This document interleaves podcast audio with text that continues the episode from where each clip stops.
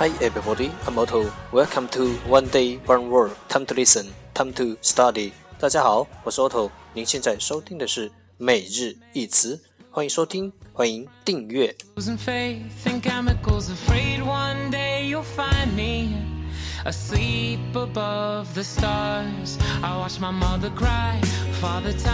让学习英语融入生活，在途中爱上你自己。Next flight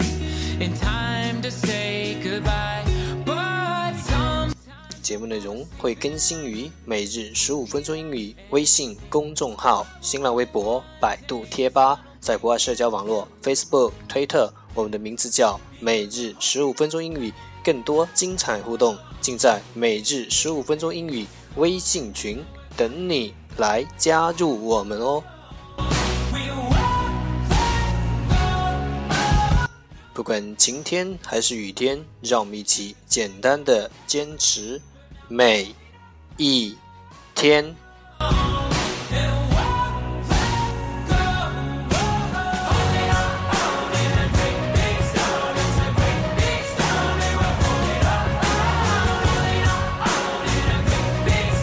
Okay, let's get started. Day 44. Today's word is customs. Customs. C U S T O M S. Customs. 名词，海关。 I had some blue like the moon just before the sun shines. No, Let's take a look at its example. 让我们看看它的例子。What right does customs have to search my car?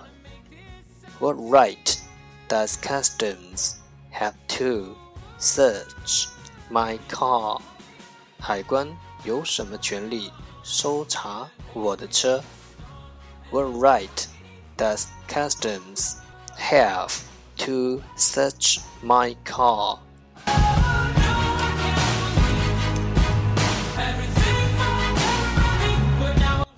Let's take a look at its English explanation. 让我们看看它的英文解释。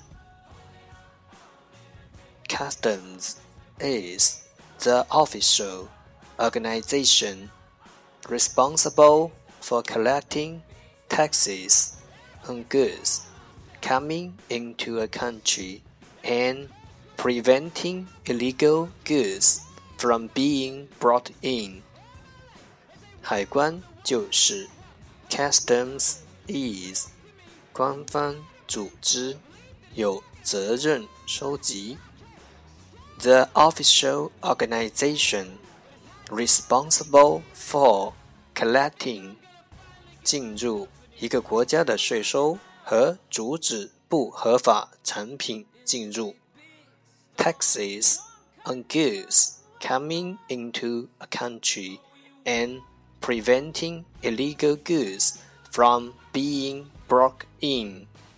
海关就是官方组织，有责任收集进入一个国家产品的税收和阻止不合法产品进入。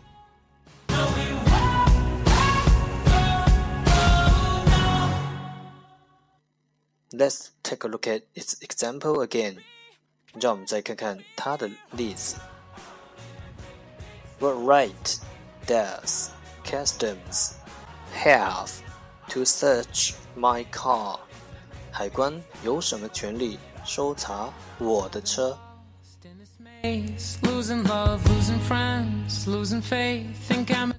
？Keywords 关键单词：customs, customs, c u s t o m s, customs 名词，海关。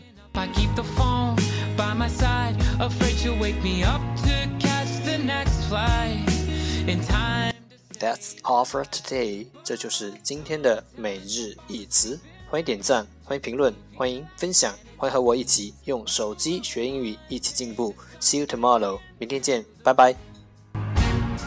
Because we're